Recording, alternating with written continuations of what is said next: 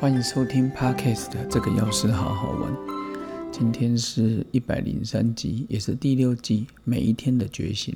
今天是跟各位分享第三回梦中醒来。般若经里面有提到，宴坐水月道场，降伏净理魔君，大作梦中佛事，广度如幻众生。我第一次看到般若经写这个的时候，我觉得哇哦！写的真好哎！宴坐水月道场，降伏净理魔君。各位镜花水月了，原来很多时候我们都是跟做梦一样，如梦似幻。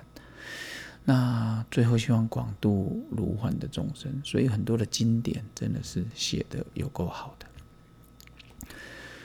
其实人生真的像一场梦一样，梦境中栩栩如生，就跟真的一样。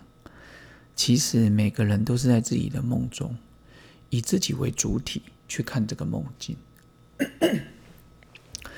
原来要自己能真正的醒来，什么叫醒来？醒来就是觉者嘛，觉者不迷，而迷的是谁？就是我们有情众生啊！哦，所以我们常希望要追求小彻小悟，中彻的悟，大彻大悟。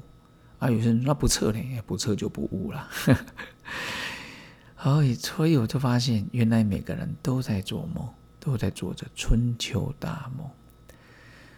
财富商家、达官贵人、文人雅士、风华绝代、才貌双全、隐士之乐，每个人的梦都不尽相同。但是，两千五百多年前，有一个真正醒来的大觉者，也就是无上正等正觉。也是我们说的最高觉悟、最高感受的境界，他彻彻底底的醒来了。他提到，有时候梦里面出现的梦境，就是一个醒来的契机。生离死别、生老病死，其实都是一个契机。你正视每一次出现的刺激，下次在面对相同的时候，你就会慢慢的适应，直到你一眼看穿这个幻境，广度如。换众生，你就说：“哎呦，这东西又来了。”各位都慢慢适应。当每件事情背后的意义我们都知道的时候，就是我们醒来的时候。这不是一条短短的路程。之前那个奥修说过，佛教里面就开就开一朵花，就是佛陀那一朵花。那时候我本来有点不甘心，我说：“奥修，印度奥修怎么会这样说？”后来想一想，真的就出现这个佛而已，佛陀、不达就出现他，其他都是大师、达摩、六祖哦，就这样，似乎再也没有达到佛陀的境界。但是其他大师也都很棒了。所以我们有时候尝试看到一件事情出来，贪嗔痴慢疑出来，在我们念头的时候，我们要能一眼看穿，这也是需要累积很久很久的能力。不用去羡慕别人，因为我们看不到别人的付出啊。看看奥运，几分钟一到决赛，鞍马、桌球、举重，我们其实真的没看到这些运动员的背后付出啊。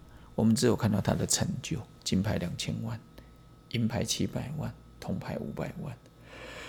所以，我们看不到别人的成那个付出啊，都是看别人成就。所以我们自己要成就自己什么？其实就是慢慢体会到，看可不可以从梦中醒来，看清楚梦中的自己。别人完全帮不上忙，要靠自己能力醒来。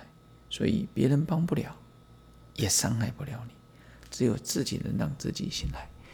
善缘、恶缘都是助缘。为什么？因为处处有禅机，处处有帮和。